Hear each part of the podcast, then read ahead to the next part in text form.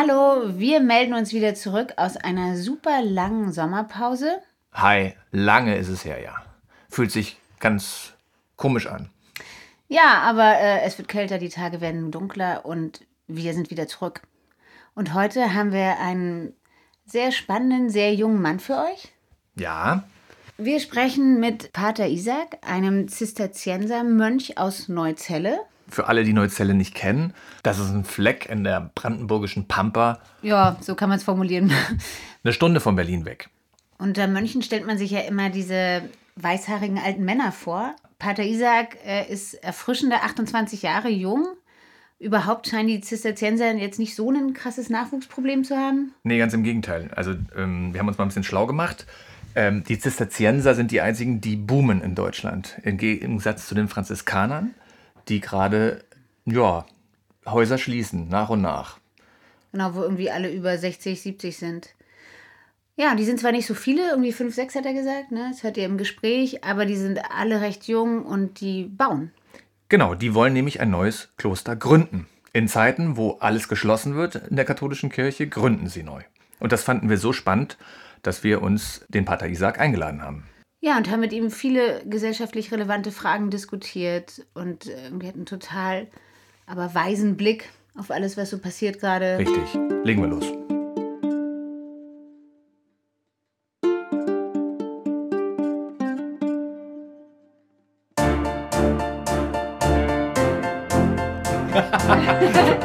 super, super. Wow!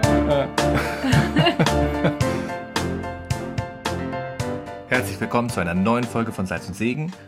Heute sind wir in Neuzelle und freuen uns, Pater Isaac begrüßen zu dürfen. Hallo. Hallo. Hallo! Ja, super, ich freue mich, ich freue mich. Wir uns auch. Also, und ehrlich gesagt, wir haben eine ähm, Ordensschwester schon mal gehabt aus Italien, aber wir hatten noch nie einen Mönch. Ja, und deswegen, ja, wollen wir vielleicht mal starten und äh, du erzählst vielleicht einfach mal, wie Gott dich gerufen hat, wie, wie das überhaupt zustande gekommen ist, dass du jetzt hier ähm, sitzt und ein Mönch bist. Ich hoffe, ihr habt lange Zeit. Also so alt bist du nicht, so lange kann das nicht dauern. ja, mir kommen schon die ersten grauen Haare. Ähm, auf jeden Fall, ähm, ja, also ich bin, bin ähm, in Franken aufgewachsen, also Bamberg, Bayreuth, diese Gegend. Ähm, und habe, ja, ganz normale Jugend. Ich war als Kind, habe ich tatsächlich schon so meine Gotteserfahrung gemacht, irgendwie ganz, ganz lustig oder man mag darüber vielleicht lachen. Aber ich konnte nicht einschlafen. Ähm, nie als Kind. Da bin ich immer zu den Eltern und habe gesagt, ich kann nicht einschlafen und ja, aber so ein bisschen, ähm, ja, Angst. Ich war eigentlich kein ängstliches Kind, aber beim Einschlafen irgendwie die berühmten Krokodile unter dem Bett oder man hört seinen eigenen Pulsschlag und so weiter und dann denkt man, es kommt eine Armee an, an Leuten. Ich kann mich heute noch dran erinnern, ich weiß nicht warum. Und ich bin immer zu den Eltern gegangen, bin auf den Senkel gegangen, natürlich geklopft, Mama und Papa, kann ich schlafen? Okay, zweites Mal.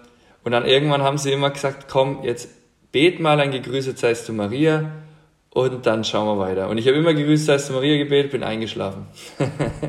also das war jetzt nicht der, war jetzt nicht irgendwie der, der, der, der Kernpunkt meiner Berufung, aber das war irgendwie so ein Moment am Tag, den ich eigentlich dann immer gemacht habe, weil ich dann immer eingeschlafen bin. Ähm, und ähm, das ist, ist interessant, das glaube ich, hat mich ähm, als ganz, ganz kleines Kind geprägt. Ja, da kann ich mich erinnern, da war ich wahrscheinlich noch gar nicht in der Schule. Ähm, genau. Und äh, dann, dann später in der, hatte ich wirklich so als kleiner, kleiner Junge wirklich mal die Sehnsucht, Pfarrer zu werden, Priester zu werden. Einfach so wie man es halt macht, Pfarrer spielen, ne, sowas in die Richtung. Hab nie gespielt, aber ähm, das hat mich irgendwie fasziniert. Aber dann kam natürlich die Zeit, wo es ähm, erstens sau peinlich war, zweitens ich auch überhaupt keinen Bock mehr drauf hatte. Ja, und drittens ich mich natürlich auch sehr weit entfernt habe von Gott. Also es war jetzt nicht so linear. Ne? Nach außen schaut es vielleicht linearer aus, als es war. Aber ich habe wirklich im Herzen, glaube ich, ja, weiß ich, mich sehr weit von Gott entfernt. Also ähm, ich habe wenig gebetet, ich habe die ganzen Sachen durchgemacht, die jeder Jugendliche durchmacht, ja. Ähm, viel Party ähm, gemacht, ähm, ja, erste Freundin, ähm, dann auch sich sämtlichen Scheiß reingezogen, auf Deutsch, Deutsch gesagt, ja, was man, was man ähm, was man, was die meisten machen, ja, in der Jugend. Ähm, und war da innerlich wirklich sehr, sehr, sehr weit weg, ja. Ähm, und dann gab es eine, eine Krisenzeit, also meine Eltern, mein Vater ist, ist, ist ähm, Berufsschullehrer und der hatte ähm, eine ganz starke Krankheit. Jetzt weiß man, dass es Vergiftungserscheinungen waren, aber der, das haben sie damals psychosomatisch ähm, ja, gedeutet. Und das konnte man nicht, Vergiftungserscheinungen, das war nicht irgendwie auf, auf dem Schirm. Ähm, und dann haben sie ihn auf so eine psychosomatische Kur geschickt. Er ist Privatpatient, natürlich schweineteure Kur am, am Chiemsee, da hat man wahrscheinlich einen BMW dafür kaufen können. Und die, da die Psychologin ihm halt eingetrichtert, ja, schau auf dich, hat Bilder gemalt, wo er in der Mitte ist, alles andere kreist um sich herum. Und ähm, verlass deine Familie, du musst auf dich dich konzentrieren. Also als Christen Echt würden wir sagen, ja. Ey, wir haben jetzt gerade diese diesen Aspekt, ne, haben wir in letzter Zeit so oft Sehr gehört. häufig, sehr häufig, ähm, wo wir Probleme haben, also in, in Gruppen, in christlichen Gruppen, wo, wo jemand ähm, zum Psychotherapeuten geht und, und plötzlich die. verändert zurückkommt und sagt, hier erstmal ich. Weil alle sagen, kümmere dich um dich. Und der, der Rest kann über die Klippe springen, ist egal, aber kümmere dich um dich. Okay, aber jetzt aber haben wir dich unterbrochen. Entschuldigung. Entschuldigung. Ähm, nee, aber das ist, das ist, ähm, das ist bescheuert. Viktor. Franke sagt, Selbstverwirklichung ist ein Abfallprodukt, also ein Nebenprodukt von Sinnverwirklichung. Mhm. Also das heißt, ich habe einen Sinn im Leben und ich verwirkliche den und dadurch verwirkliche ich mich nebenbei auch selbst. Ja. Aber ja. das ist in der modernen Psycho Psychologie, also so wie es ich erlebe, umgedreht. Also man, man findet die Sinnverwirklichung als Abfallprodukt von der Selbstverwirklichung. Also verwirkliche dich selbst, dabei weiß kein ja. Schwein, was er überhaupt ist, auf Deutsch gesagt sagt ja keiner, ich bin Kind Gottes und will mich jetzt verwirklichen, sondern es ist ja irgendwas Abstruses. Ja, keiner weiß, wer er ist und will sich selbst verwirklichen. Was soll denn dabei rauskommen? Ja? Das ist wie wenn ich losfahre und nicht weiß, wo ich hinfahre. Ja. Aber auf jeden Fall hat es die Ehe natürlich meiner Eltern auch ziemlich auf die Probe gestellt. Ich kann mich noch erinnern, wie meine Mutter wirklich daheim fix und fertig war. Der ist ausgezogen, oder wie? Nein, ist er nicht, ist er nicht. Aber er hat halt das immer, ich meine, die waren schon so gut und, und so gut in der Beziehung, dass sie das halt kommuniziert haben gegenseitig, ja, dass er erzählt hat, was die Psychologin gesagt hat und dass er jetzt auf sich, aber das belastet natürlich die Beziehung trotzdem immens, ja, ja. wenn das im Raum steht und dann derjenige, und auf jeden Fall, ähm, aber lustigerweise ein Kumpel von meinem Vater, der, Vater, das war jetzt fränkisch, ein Kumpel von meinem Vater, der ähm, hat damals, ähm, der hatte damals auf einmal so eine fromme Phase. Das war ein alter Kumpel von ihm. Der war eigentlich gar kein so ein Kirchgänger und der kam dann zur Schwester Margarita Vallapilla. Das ist so eine charismatische indische Ordensschwester von der charismatischen Erneuerung. Und die hat bei so einem Gebetstag, die kannte ihn überhaupt nicht und der war Kettenraucher und ist an ihm vorbeigegangen und hat gesagt, du rauchst ab, dir schmeckt ab heute keine mehr. Das ist jetzt natürlich im neokatechumenalen Kreis ein bisschen schwierig, das zu sagen ähm, weil das gehört ja ein bisschen dazu, das Rauchen, oder? Ey, das stimmt nicht, wir sind voll die Nichtraucher. da bist du nicht up to date. Ja. Ähm, äh, wir, wir, wir joggen alle nur noch ja, und äh, sind hallo? vegan. So, okay. Das ist die alte Generation. Die, die haben geraucht wie, wie die Schlote, aber wir doch nicht mehr. Ich dachte, das sei Gründungscharisma. nein, nein, nein, nein, nein, auf keinen Fall. ja, auf, jeden, auf jeden Fall, ähm, halt der, der, der, die ging an ihm vorbei, bei der Anbetung war das. Und hat zu ihm gesagt, ähm, Jesus sagt zu dir, du sollst ab heute keine rauchen, dir schmeckt auch keine mehr. Und dann hat er wirklich von heute auf morgen keine mehr geraucht. Ja. Und es hat ihn so geflasht, weil er schon immer wegkommen wollte davon, aber es nie geschafft hat, ähm, dass er zu meinem Vater gesagt hat, komm, da musst du unbedingt hin. Und mein Vater natürlich nach der psychosomatischen Kur direkt zur Schwester Margarita, also hier mit Beichte, Anbetung und Einzelsegen und so. Das war sehr gut. Ähm, aber er kam dann ganz begeistert davon zurück und hat gemeint, ähm, Philipp, also so heiße ich mit Taufnamen, du musst da unbedingt hin. Und ich wusste halt, mein Vater, der ist, ähm, ja, also ich bin Erzieher, mein Mutter Erzieherkind, also mein Vater ist Lehrer, meine Mutter Erzieherin. Also ich bin meinen Eltern unendlich dankbar. Also meine Eltern sind jetzt nicht das, was man so als äußerlich ähm, Wunder wie cool ähm, betrachten würde, aber sie waren einfach eine ehrliche Haut und, und unglaublich liebevoll. Hab viel Zuwendung als Kind bekommen, habe immer gewusst, ich war nicht ein leichtes Kind, ja, die haben schon viel an mir geknappert, auch Aber ähm, ich wusste, die sind nicht bestechlich, also habe ich gesagt, okay, gib mir 250 Euro, war damals viel Geld, ne? Vor der Inflation.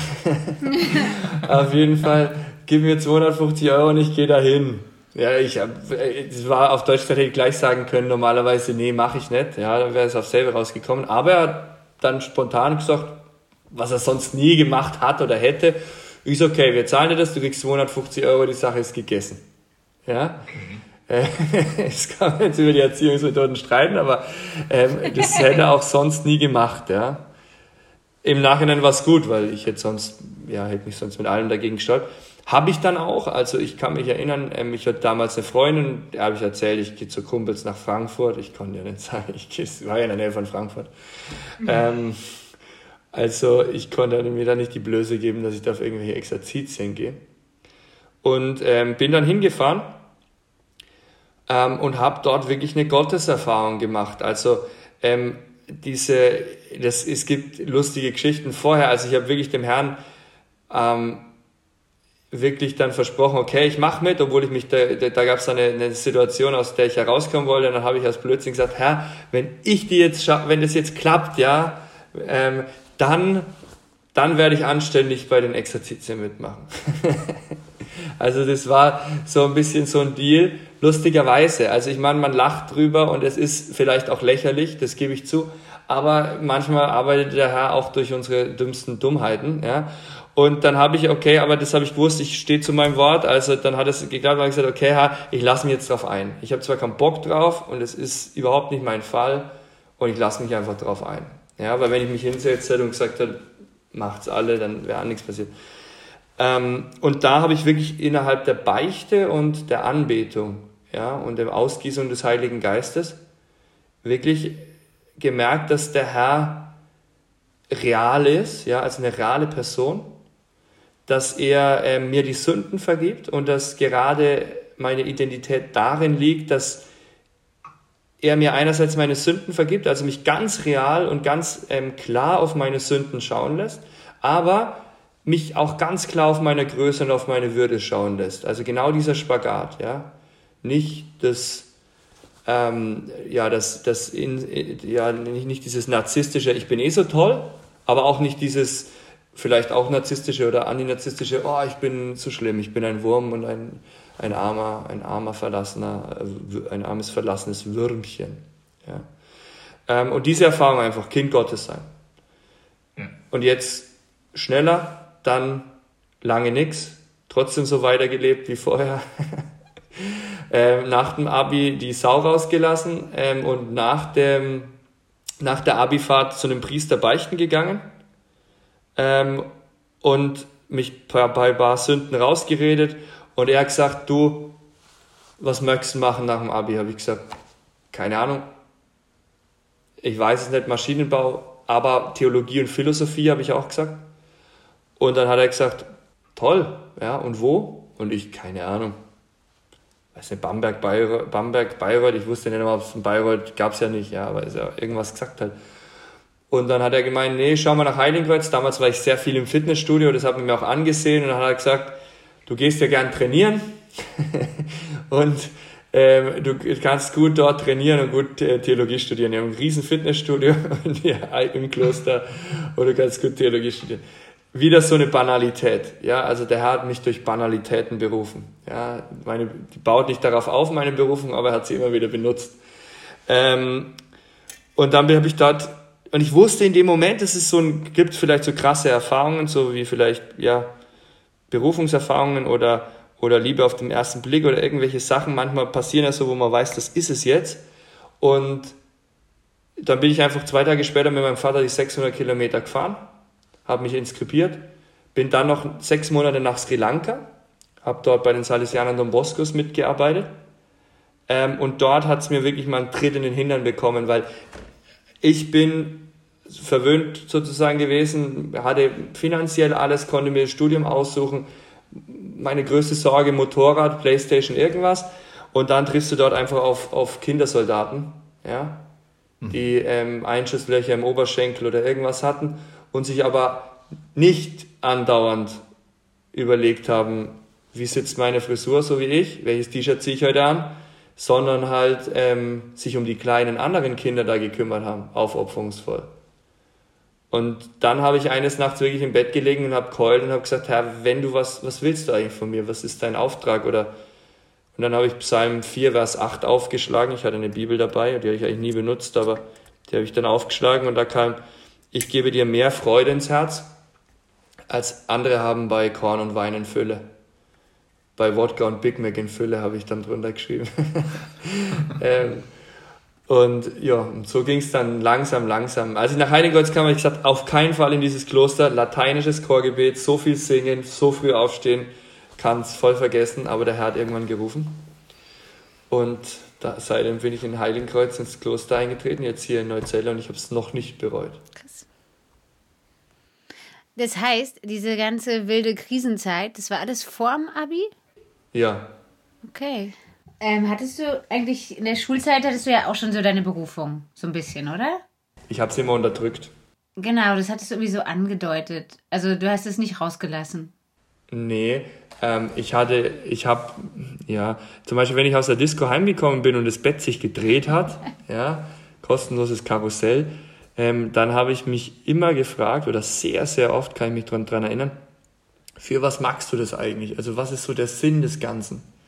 Und ich habe einfach keine Antwort drauf gehabt und habe einfach immer gemerkt, ja okay, das war vielleicht manchmal lustig, aber mehr auch nicht. Das hatte ich innerlich leer zurückgelassen und ähm, habe da immer gemerkt, dass es mir meine Lust, meine tiefsten Berufungsfragen habe ich mir eigentlich in dieser Zeit der Pubertät immer nach, im Suff gestellt, als ich dann allein im Bett lag und ähm, den Abend, in Abendrevue passieren habe lassen. Ja? In diesen Momenten habe ich mir meistens die Berufungsfrage gestellt. Das hört sich blöd an, aber es war so.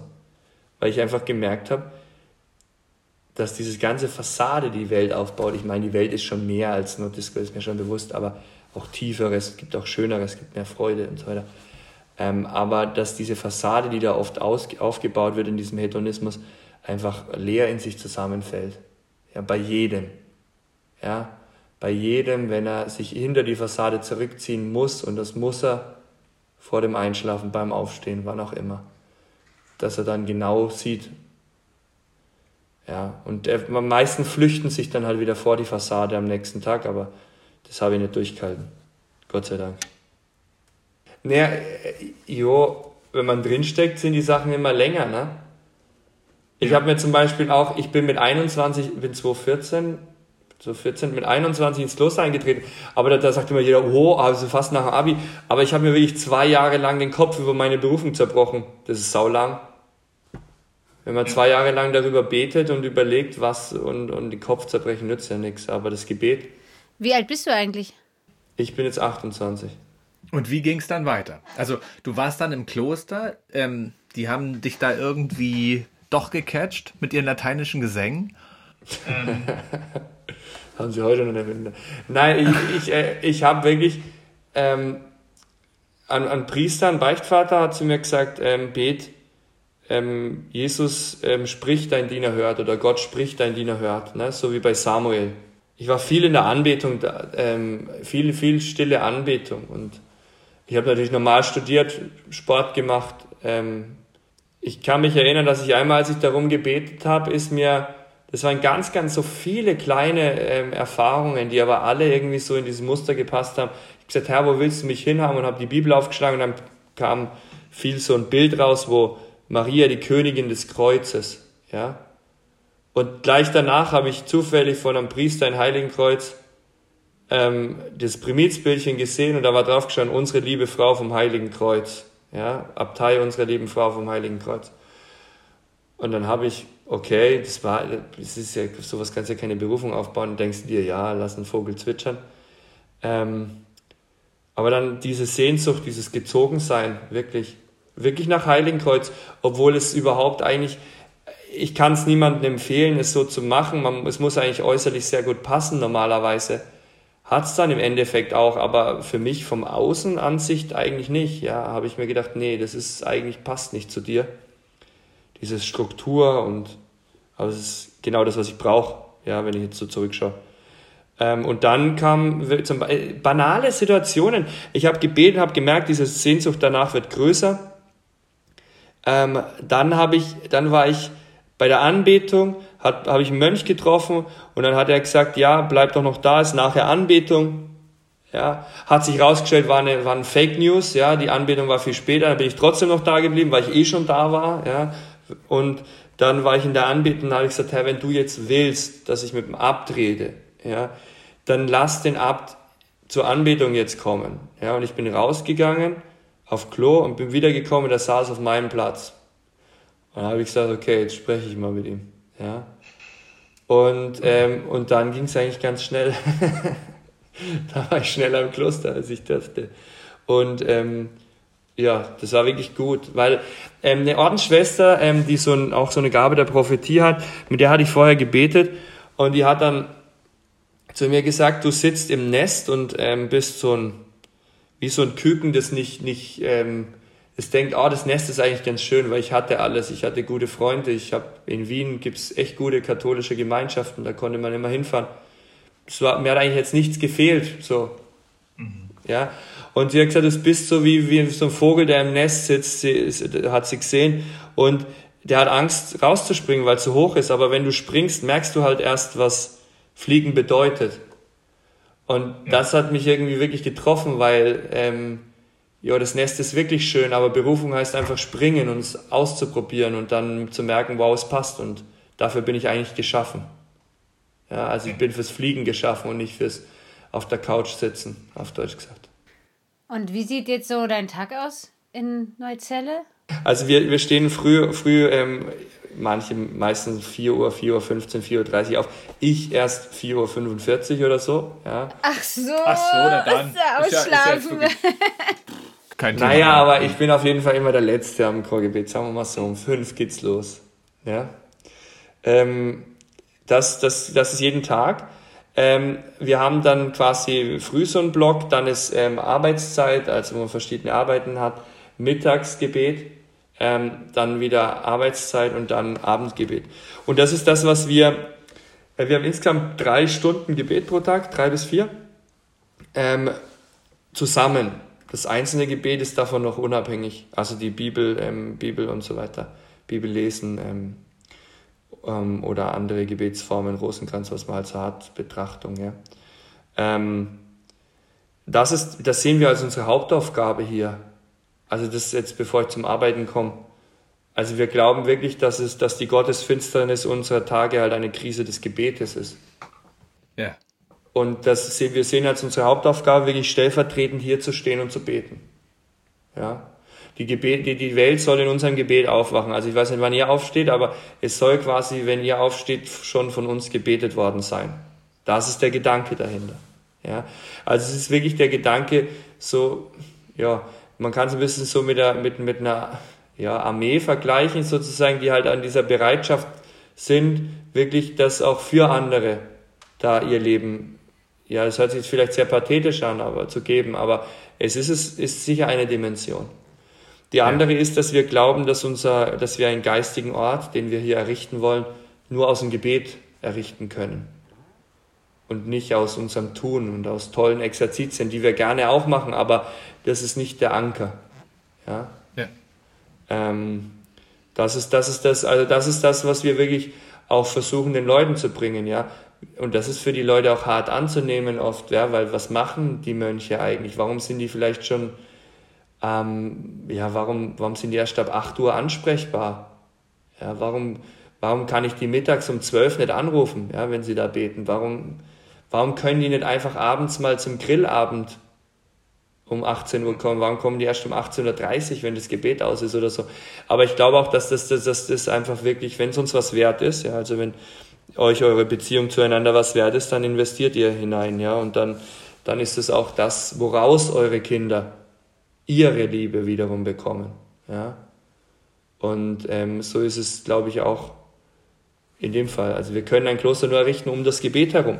Wir haben ja keinen anderen Anker. Also wenn man sich das anschaut, Pater Kilian, ähm, evangelisch getauft, absolut fern in Berlin, äh, die äh, Party ohne Ende, dann durch eine Krise bekehrt, ja, Bekehrungserlebnis.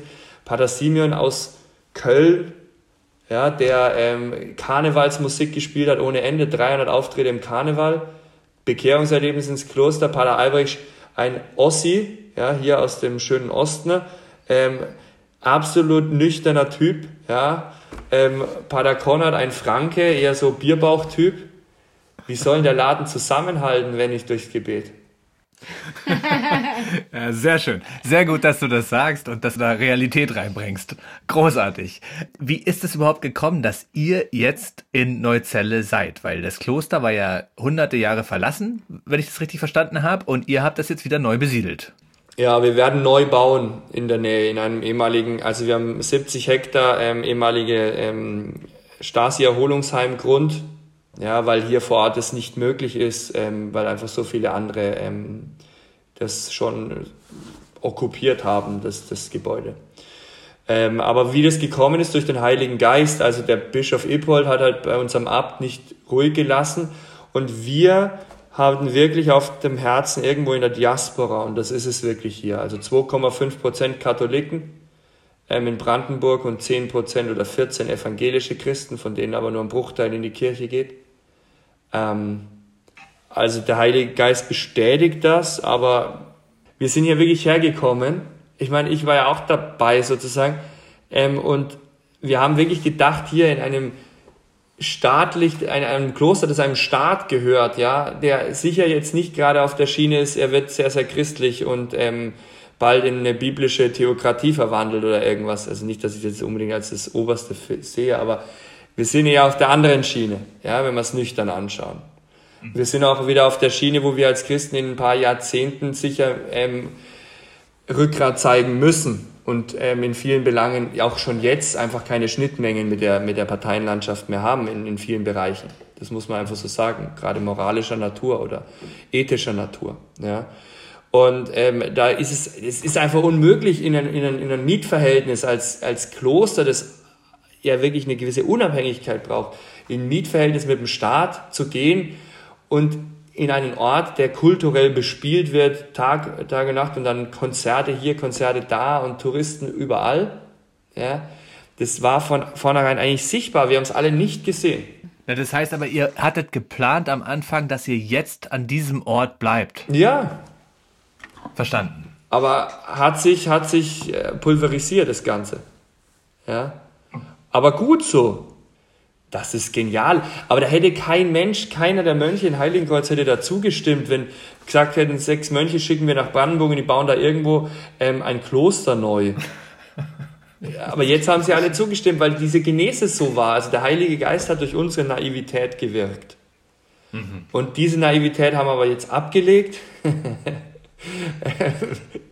ja, es war wirklich, ähm, es war für uns nicht, dass die Leute zu denken nach dem Motto, die bauen so naiv weiter. Ähm, es war für uns einfach der Lernprozess, was braucht ein Kloster? Weil das nimmt man so selbstverständlich von Heiligenkreuz. Heiligenkreuz hat ist finanziell unabhängig, ist direkt dem Generalabt und dem Papst unterstellt, hat eine wunderschöne Architektur, ist seit tausend Jahren durchgehend beständig, fast. Mhm. Ja, 900 mhm. sind es. Aber was so ein Kloster ausmacht, das konnte man erst wieder sehen, wenn man es nicht mehr hatte. Und umso schöner kann man es dann auch wieder bauen, wenn man es im Herzen trägt. Ja. Das ist ein schönes Stichwort. Jetzt für alle Hörer, die äh, nicht wissen, was ein Kloster ist. Was ist ein Kloster? Ähm, ein Kloster ist ähm, ein, ein, es kommt von, von Klaustrum, also geschlossen, von Klaustral, geschlossen. Das heißt, es ist ähm, ein Ort, wo die Leute wirklich also in Gebet und Arbeit sich auf Gott konzentrieren. Es ist auch so aufgebaut in der Architektur, dass das Zentrum Jesus Christus, die Kirche, der Gebetsraum ist sozusagen. Aus diesen Kreisen um Christus ähm, kommt, dann der ganz, kommt dann die ganze Energie ja, der, der Arbeit, die Klöster immer ausgemacht haben. In der Wissenschaft, ähm, in der Handarbeit, in allem anderen, in der Seelsorge, wie auch immer. Ja. Wir beten und arbeiten. Und ähm, wir leben, leben nach der Regel des heiligen Benedikt, das ist eine ziemlich alte Regel, 1500 Jahre, die aber ganz aus dem Evangelium herauslebt ähm, und die halt den Tag strukturiert und das Leben strukturiert. Wir sind nur Männer, ja, mhm. jetzt bei uns im Kloster. Wenn es, wenn es Gott nicht gibt, dann sind wir ein Junggesellenverein mit viel zu wenig Bier. Ja. Ähm, wenn es Gott gibt, schaut es ganz anders aus. Ähm, wir leben ehelos. Das heißt, ähm, wir haben keine Frau. Wenn ich das immer sage, dann ist die nächste Frage, letztens am Autobahnrastplatz die Diskussion gehabt. Ach so, dürfen Sie jetzt dann keine Frau haben oder haben Sie auch keine Frau? ja, habe ich, hab ich auch nicht. Ähm, also das kann ich getrost sagen. Es ist halt der, der, der Versuch, ja, und das ist urbiblisch, ähm, aus der Beziehung zu Gott ganz zu leben. Ja, und damit Christus nachzuahmen in einer Weise. Das ist eine Form, so wie die Ehe eine Form der Christusnachfolge ist. Das ist nicht höher oder niedriger gewertet als das andere, aber es ist eine Form der Christusnachfolge, die urbiblisch ist. Also das möchte ich nochmal sagen, die Bibel hat beide Formen. Ja? Mhm. Ähm, die Bibel hat beide Formen. Jesus hat ja auch diese Form gewählt, aber das heißt nicht, dass das eine besser oder das andere besser ist. Ähm, jetzt hast du erzählt, dass ihr, ihr macht eine Jugendvigil. Ja. Das finde ich ja schon spannend, weil wir uns eben auch ab und an so mit Jugendlichen beschäftigen und auch eben mit Berufungen. Wie ist denn da deine Erfahrung? Also es ist ja schon sozusagen so eine normal, du sagst es biblisch, ja, ähm, Berufung ist biblisch ähm, zum Priester oder zur Ehe. Es ist ja beides schon ziemlich out. Die Ehe, aber so wie du lebst, erst recht Nimmst du das auch so wahr, wenn die Jugendlichen auch zu dir kommen? Wirst du da viel bombardiert und gelöchert mit Fragen? Und ich meine, du bist jetzt auch total jung. Man trifft ja kaum noch so junge Mönche wie du. Wir haben hier in der Nähe haben wir ähm, äh, Nonnen. Die sind alle super alt. Ich habe ja noch nie eine müsst junge Nonne alle nach Neuzelle schicken. Müsst ihr alle nach Neuzelle schicken. Da treffen sie junge Mönche.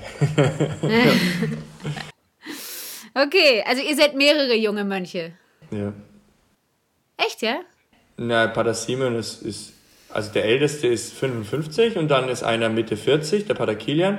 Und alle anderen sind, Pater Malachias 35, dann 32, 31 und, oder 29 und 28. Ja, also sind alle um die 30, die anderen. Okay. Vier, unter 30, vier um die 30.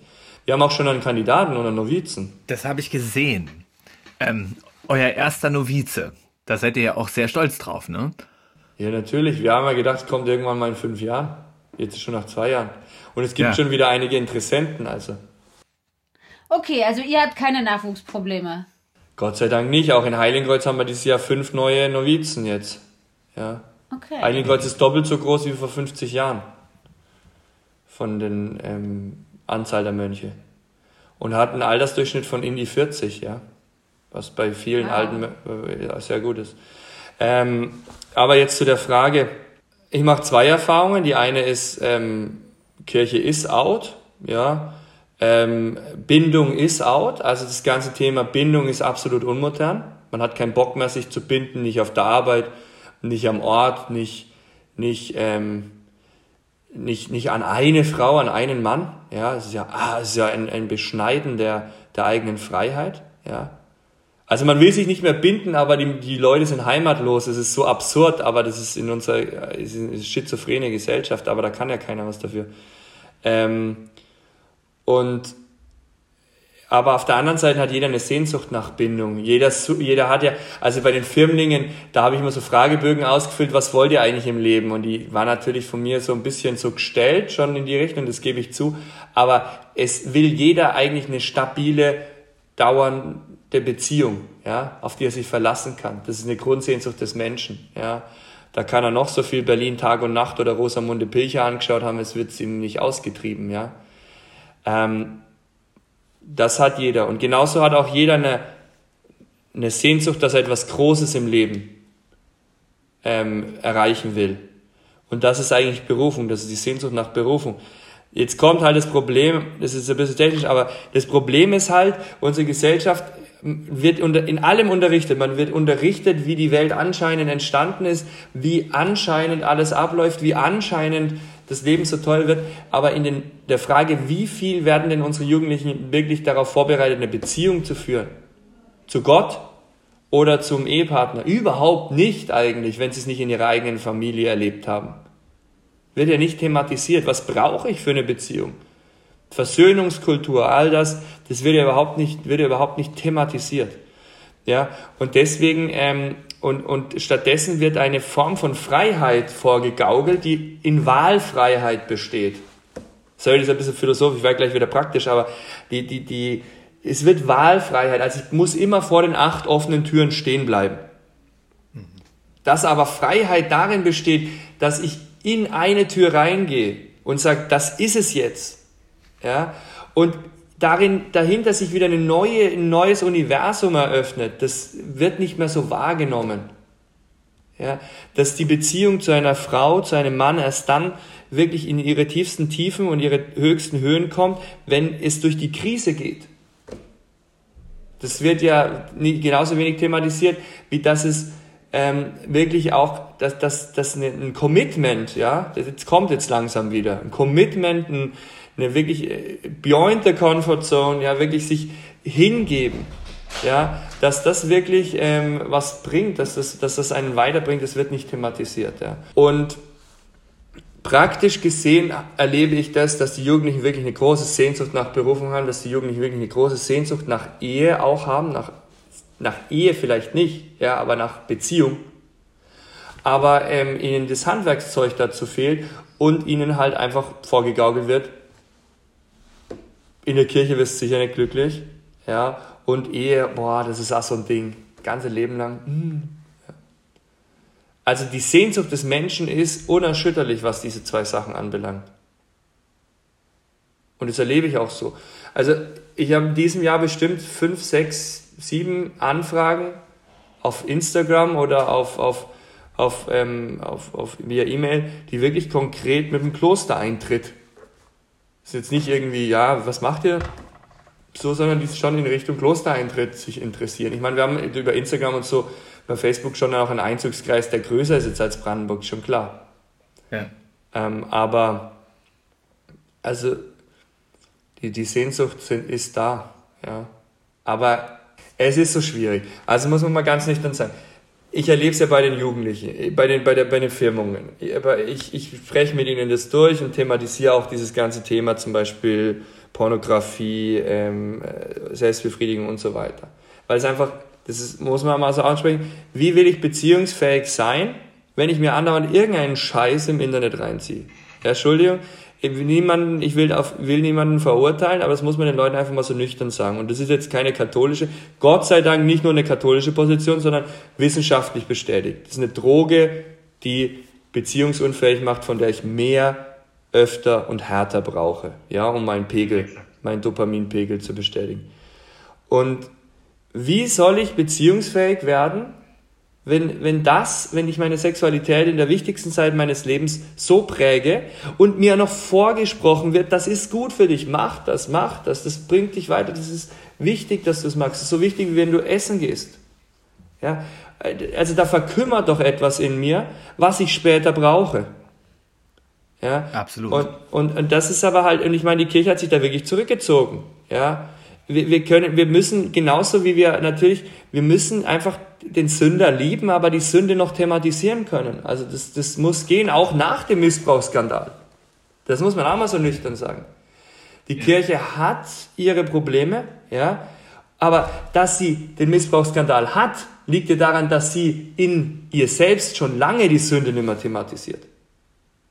Ja, jetzt zu sagen, wir thematisieren die Sünde insgesamt nicht mehr, ja, weil wir den moralischen Zeigefinger nicht mehr heben dürfen, ja, dann, dann verstärkt man das Grundproblem ja noch mehr. Ja, weil die Kirche muss in sich ihre, ihre Sünden thematisieren, aber genauso auch objektiv vom Evangelium her. Jeder von uns. Ja. Und ähm, das, das ist für mich zum Beispiel ein Punkt, warum so viel Beziehungsunfähigkeit herrscht. Das andere ist die Bindungsunfähigkeit von Kindern. Und wir haben eine vaterlose und mutterlose Gesellschaft. Und das erleben wir auch im Kloster, dass die Berufungen, die kommen, ähm, viel verletzter sind. Ja? Dass viel mehr innere Heilung braucht, dass es viel mehr auch teilweise psychologische Heilung braucht. Ja?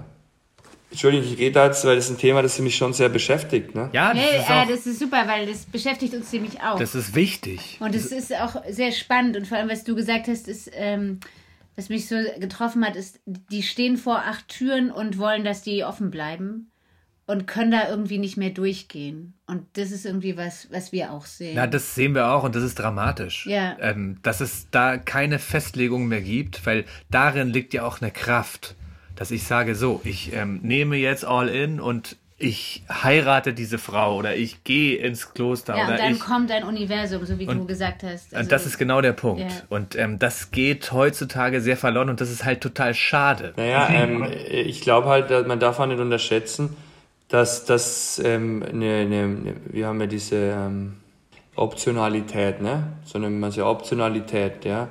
Also ähm, das macht ja unsere Gesellschaft aus. Ähm, und diese Optionalität ist einerseits ein Segen und Fluch zugleich, weil ich habe ja die acht Türen, die hatte ich ja früher noch gar nicht. Gar nicht. Und das heißt, ich darf wählen, ich darf die Freiheit haben, ich muss aber auch die Freiheit haben. Das darf man nicht vergessen, weil wenn ich muss ja mich dazu positionieren. Und viele, glaube ich, haben halt die Angst und sagen, okay, bevor ich mich falsch positioniere, bevor ich diese Verbindlichkeit falsch eingehe, gehe ich sie gar nicht ein. Ja, Ja. und das ist schon auch eine Angst. Also die, die Freiheit ist immer eine, immer auch eine Bürde. Das darf man nie vergessen. Also ich glaube schon, dass es für viele Jugendliche auch eine ganz, ganz große Bürde ist. Ich muss liefern. Ich muss. Ich muss liefern, ich muss mich frei entscheiden, ich muss jetzt das richtige Studium, ich muss jetzt was werden, ich muss jetzt liefern. Ich habe zwar alle Möglichkeiten, Papa zahlt alles auf Deutsch gesagt, aber ich muss liefern. Und das ist schon nicht so einfach. Gut, jetzt hast du natürlich nochmal so einen riesigen anderen Baustein äh, angehauen, den der Identität. Das ist ja auch etwas, was wir sehen, was total attackiert ist in unserer Gesellschaft. Das macht es ja irgendwie noch schwieriger, wenn ich überhaupt nicht richtig weiß, ähm, wer ich bin. Und wenn ich das auch noch wählen darf, soll oder muss, oder irgendwie auch so variabel wie möglich halten muss, dann kann ich ja noch viel schlechter wählen. Das stimmt, ja. Aber äh, ich meine, das ist das Schöne an dieser Ideologie und so muss man sie nennen, weil sie ähm, widerspricht ja jeder, ähm, also die, muss man einfach so sagen, Gender widerspricht jeder Wissenschaft, ja. Ähm, das, was daraus gemacht wird, ist, kann ich nur als politische Agenda sehen. Ich kann es nicht anders verstehen. Ich, ist schon lange keine Minderheiten, ähm, ist schon lange keine, keine Minderheitenschutz ähm, mehr. Definitiv nicht. Also jeder, der braucht man es nur anschauen. Ja, also ist ja wurscht. Auf jeden Fall zum Thema Identität. Das Coole finde ich am Gender, dass jede Ideologie ja nur von ihrem wahren Kern her ihr Dynamit bekommt. Ja, also jede Ideologie hat einen wahren Kern. Also der Sozialismus beispielsweise hat einfach viel früher als die Kirche und das Christentum zum Beispiel die soziale Frage thematisiert. Und das war immer der Dynamit, aus dem diese Revolutionen entstanden sind. Dass sie ihre eigenen Kinder gefressen haben, ist klar. Macht jede Ideologie. Wird auch Gender machen. Ähm, aber das, der Punkt, der wahre Kern dieser Ideologie ist, dass ja unsere Identität ja wirklich von etwas Höherem als unserer Geschlechtlichkeit oder ähm, dem ist, was andere uns zusagen, andere Menschen. Ja? Dass ich ja schon meine Identität frei wählen kann. Aber Freiheit heißt nach Papst Johannes Paul II. Ähm, tun zu dürfen, was man soll. Das musst du jetzt aber noch mal kurz erklären. Ja, das glaube ich auch. Was heißt das? Tun zu dürfen, was man soll. Auch das freie Wählen der Identität. Naja, das heißt, das heißt, ähm, das heißt ganz konkret, dass das Gute vor einem liegt, nämlich das Kind Gottes sein, ja, und man das annehmen soll von Gott her und das auch in die Freiheit führt, aber man muss es nicht annehmen. Also die Freiheit besteht nicht darin, dass, dass, dass, dass verschiedene ähm, Identitäten vor mir liegen und ich suche mir einfach eine aus, sondern die Freiheit besteht darin, dass verschiedene Möglichkeiten vor mir sind, aber ich tue die, die das Beste ist, ja, die wirklich von Gott kommt. Ähm, das Wahre an Gender ist, dass unsere Identität nicht menschgemacht ist und nicht allein von unserer Geschlechtlichkeit herkommt, sondern allererstens von Gott. Ja, von etwas, was transzendent, was über, über diese Materie hinausgeht. Gender sagt ja, unsere Identität kommt von irgendwas, was nicht biologisch fassbar ist. Ja, das stimmt. Halt nicht auf die geschlechtliche Identität bezogen, aber auf unsere Identität bezogen stimmt's, weil wir sind Kinder Gottes. Und ich bin ein Kind Gottes, ähm, egal was passiert. Und das ist die Identität, die viel größer ist als zum Beispiel jetzt meine geschlechtliche Identität. Die kommt danach. Verstanden. Das ist schon eine irre Sehnsucht, die hinter dieser Ideologie steckt. Das finde ich cool. Jetzt haben wir Das ist eine, es ist eine echt. Kern von Gender. Der wahre Kern von Gender. Das ist, ist mal eine ganz neue Sicht, Pater Isaac, die du da reinbringst. Ja, das macht das Ding nicht weniger gefährlich, das muss ich schon sagen. Das macht das Ding nicht weniger gefährlich, aber.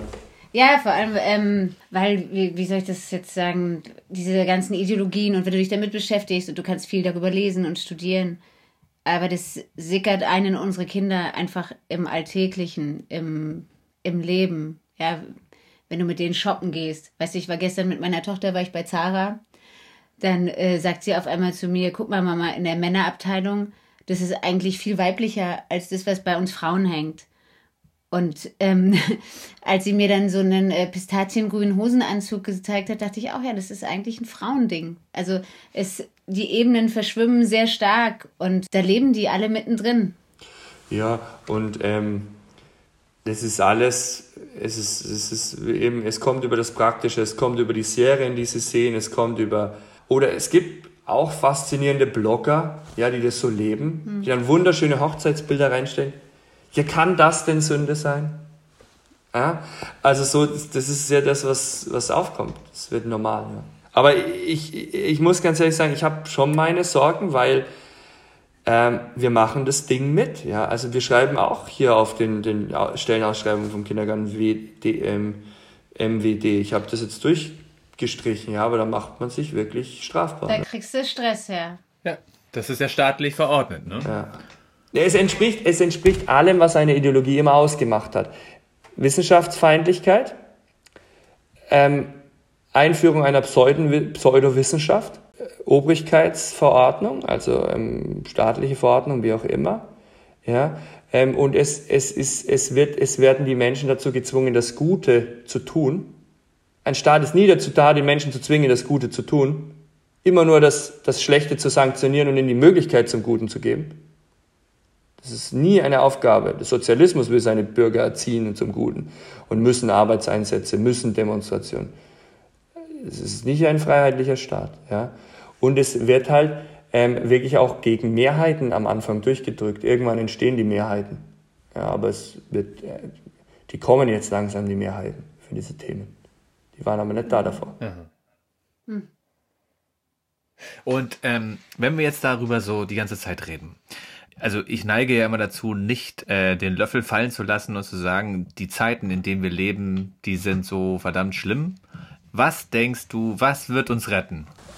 Ähm, es wird ein Kulturwechsel, ähm, in dem wir, glaube ich, schon stehen. Also halt einfach, ähm, dass, dass die christlichen Gemeinschaften wirklich sich ihrer Identität bewusst werden, jeder einzelne Christ sich seiner Identität bewusst wird und ähm, in diese Freiheit der Kinder Gottes kommt. Also ich bin ein Kind Gottes, egal was die anderen sagen, und ich, ähm, und ich bin geliebt und ich habe meine Gemeinschaft, die mich korrigiert.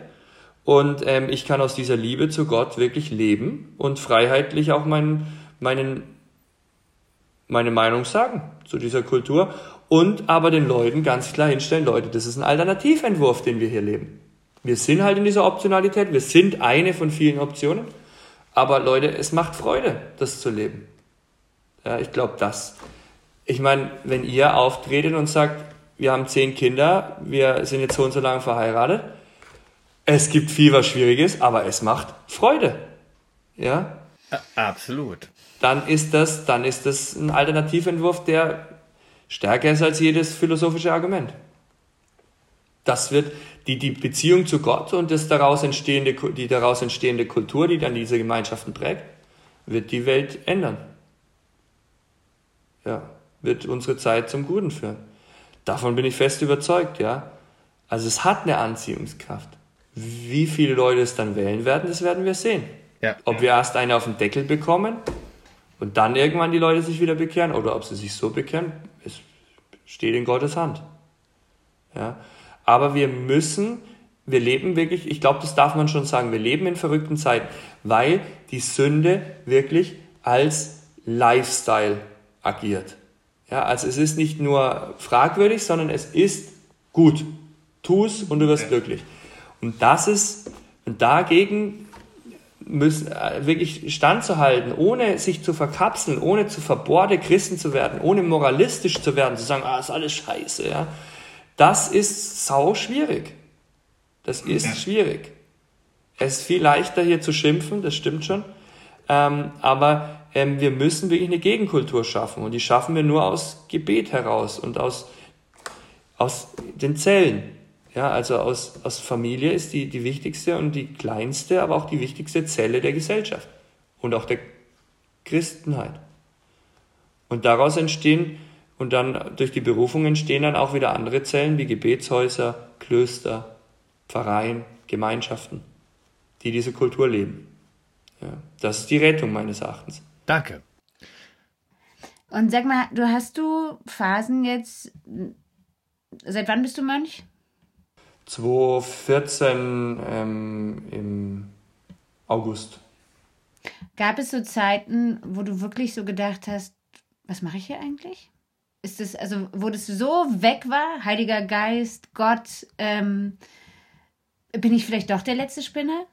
Ähm, ja, also für mich war es von jeher wichtig, den Glauben auch auf die Vernunft zu, zu bauen und die hat mir tatsächlich manchmal den Hintern gerettet, sage ich ganz ehrlich. Also es gab mal eine Zeit, wo ich richtige, also richtige Angriffe und Glaubenszweifel auch hatte und wo ich selbst an der Tatsache, dass es Gott gibt, dass das selbst angefochten war. Und mhm. da muss ich ganz ehrlich sagen, da zum Beispiel hat mir die Vernunft einfach geholfen. Ja, also Gottes Beweise durchzugehen, Gottes Hinweise sind es eigentlich einfach, einfach nüchtern auf die Wissenschaften zu schauen und zu schauen, zu sehen, was da für unglaubliche Weisheit in der Welt liegt, bis in die kleinsten Dinge hinein. Ja. Das einerseits und andererseits einfach dabei zu bleiben. Also zum Beispiel gibt es immer wieder so Phasen, wo das Gebet wirklich nicht nur irgendwie was wird, wo man sagt, machen wir mal, sondern wo das wirklich so wird, wo du sagst, ich würde jetzt lieber 40, ich würde jetzt lieber 40 Kilometer joggen, so nach dem Motto. Ich jogge nicht gern 40 Kilometer, aber wo es wirklich zu, zu einer Anstrengung wird. Ja, aber ich glaube, das ja. ist, ähm, ja, wo es wirklich zu einer physischen, psychischen und also physisch ist ja körperlich, körperliche Anstrengung wird, das Gebet. Und ähm, wo es dann einfach darum geht, ähm, dort zu bleiben. Ja, also das, wer in mir bleibt, ja, und in wem ich bleibe, der bringt reiche Frucht. Aha. Und ich glaube, dass es auch, ich habe in Begleitung von Ehepaaren, gibt es schon auch so Momente einfach in der Ehe, glaube ich, oder in Beziehungen, wo der andere einem wirklich auf den Senkel gehen kann, kurzzeitig. Ja? Und ähm, das, bei manchen ist das nicht, bei manchen schon, aber so, aber in der Gottesbeziehung ist das definitiv der Fall. Das ist, liest man auch in den Psalmen und so, wirklich dieses Ringen mit Gott. Das gibt's oft, ja, ganz oft. Ich meine, dafür ist der Zölibat, der wird so angegriffen, aber dafür ist der Zölibat halt einerseits ähm, ein unglaubliches Geschenk, aber auch unglaubliche Anstrengung, weil wenn ich natürlich aus dieser Beziehung zu Gott rausfalle, merke ich das natürlich im zölibatären Leben schneller, weil das ist ja sozusagen der an meiner Seite, der meine Seele erfüllen will. Wenn der sich verabsentiert, ist ja die existenzielle Erfahrung noch viel, viel, viel größer. Ja, wahrscheinlich. Ich kann's, ich weiß es nicht, wie es anders ist, aber kann ich mir vorstellen, ja, als wenn ich jetzt dann einen Ehepartner noch habe, der dann viel da kompensiert oder auffängt auch von dieser, von dieser Thematik. Ja. Also es gibt's zu, zuhaufe. Aber ähm, die, so schnell wie es kommt, vergeht es auch wieder. Und der heilige Ignatius von Loyola sagt immer, keine Entscheidungen in der Krise treffen. Okay, ähm, zum Ende machen wir noch kurz Salz und Segen. Genau, was fällt dir ein zu Salz? Ja, dass wir das Salz der Erde sind, ja, und dass das Salz leider Gottes oft jetzt seinen Geschmack verliert, aber der Herrgott hat was auf Lager. und Segen? Segen ist für mich genau das, was wir jetzt gemacht haben, einfach ähm, beten, über den Glauben austauschen und wirklich als Christen aller Denominationen zusammenzuhalten und zusammen zu beten. Und dadurch vielleicht in Deutschland oder so hoffe ich und glaube ich, in Deutschland wieder was vorwärts zu bringen. Pater Isaac, wir danken dir sehr für das Gespräch. Also ihr seid immer willkommen. Ne? Ich danke euch für euren Dienst und war wirklich schön mit euch zu reden. Hat mir auch sehr gefreut.